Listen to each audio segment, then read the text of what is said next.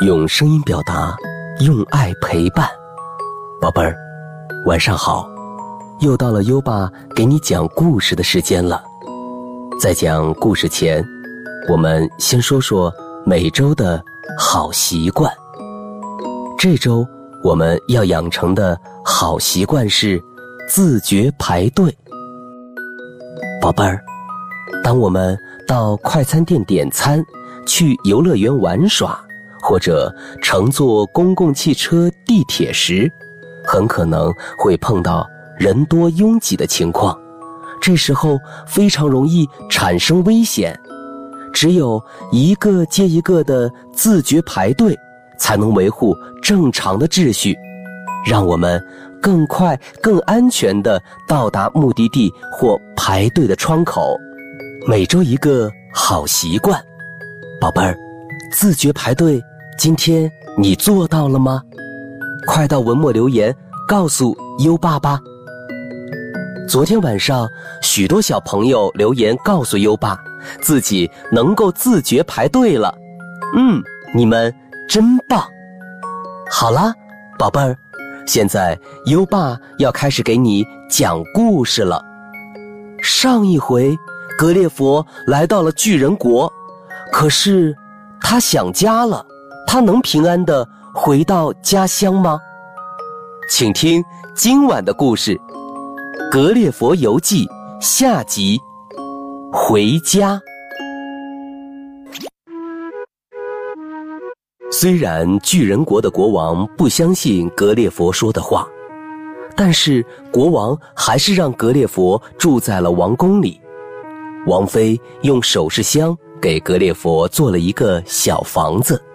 在里面放了椅子、桌子、柜子和床等家具，墙壁和天花板都是用软绵绵的布做的，所以即使摇晃箱子，也不用担心格列佛受伤。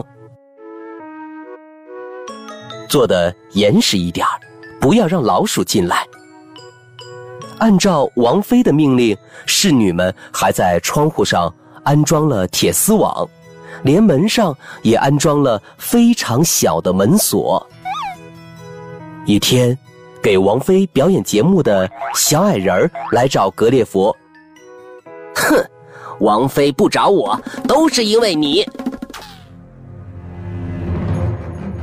坏心眼的小丑把格列佛扔进了盛满奶油的碗里。格列佛感觉自己好像掉进了沼泽里，拼命的在奶油里扑腾，啊，危险！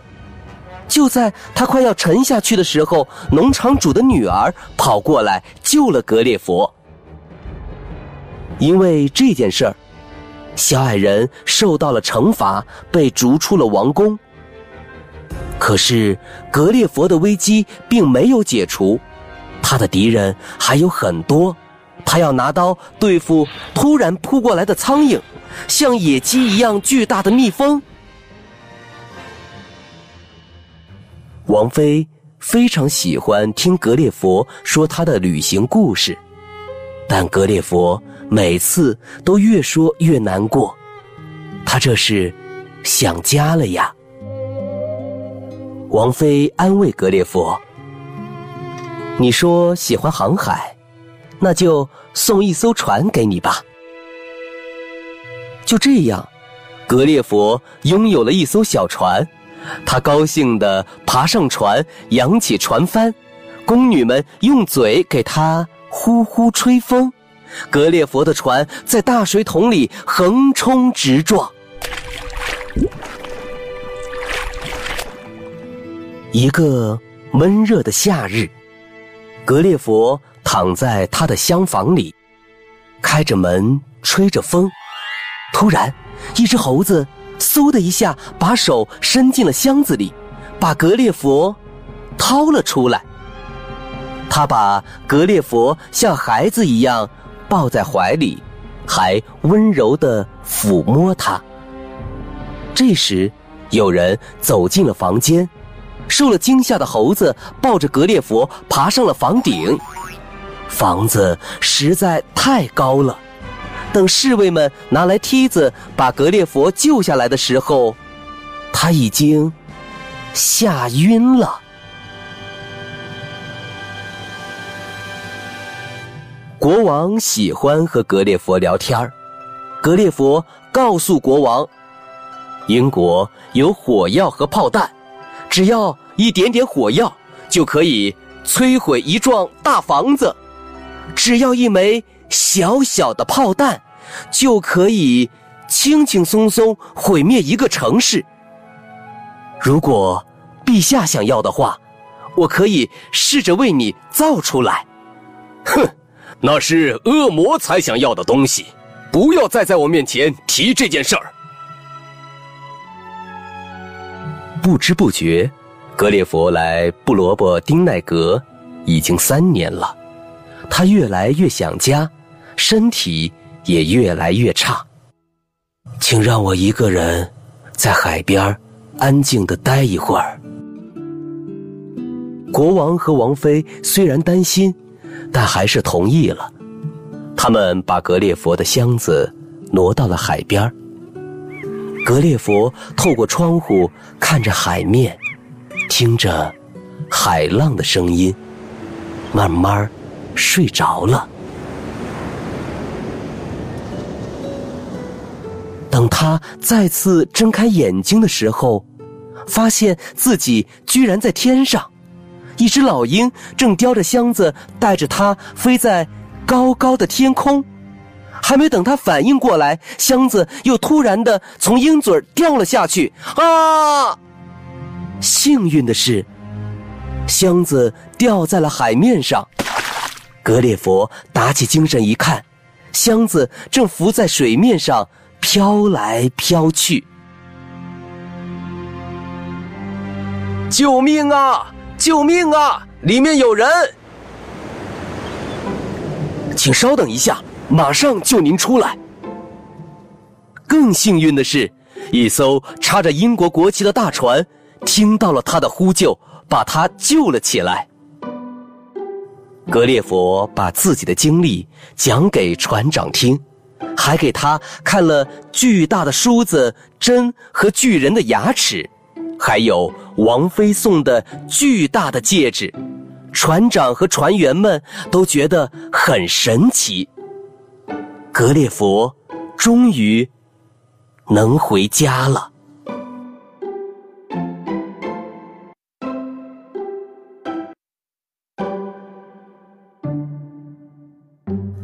好了，今晚的故事听完了。在巨人国待了三年的格列佛。终于回到了家乡，他还将继续他的冒险。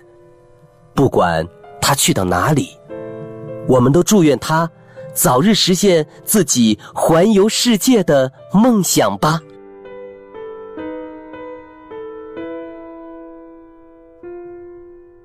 好的教育需要更多的人支持。优爸和你有个小约定，每天。把优爸的故事转发给一位朋友收听吧，谢谢你。又到了该睡觉的时间了，让我们听着美妙的音乐和诗歌入睡吧。优爸，祝你好梦，晚安。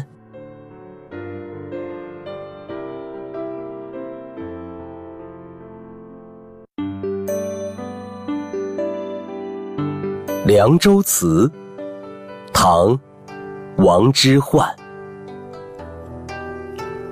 黄河远上白云间，一片孤城万仞山。羌笛何须怨杨柳，春风不度。玉门关，《凉州词》唐·王之涣。黄河远上白云间，一片孤城万仞山。羌笛何须怨杨柳，春风不度玉门关。凉州词，唐，王之涣。黄河远上白云间，一片孤城万仞山。羌笛何须怨杨柳，春风不度玉门关。凉州词，唐。王之涣。黄河远上白云间，一片孤城万仞山。羌笛何须怨杨柳，春风不度玉门关。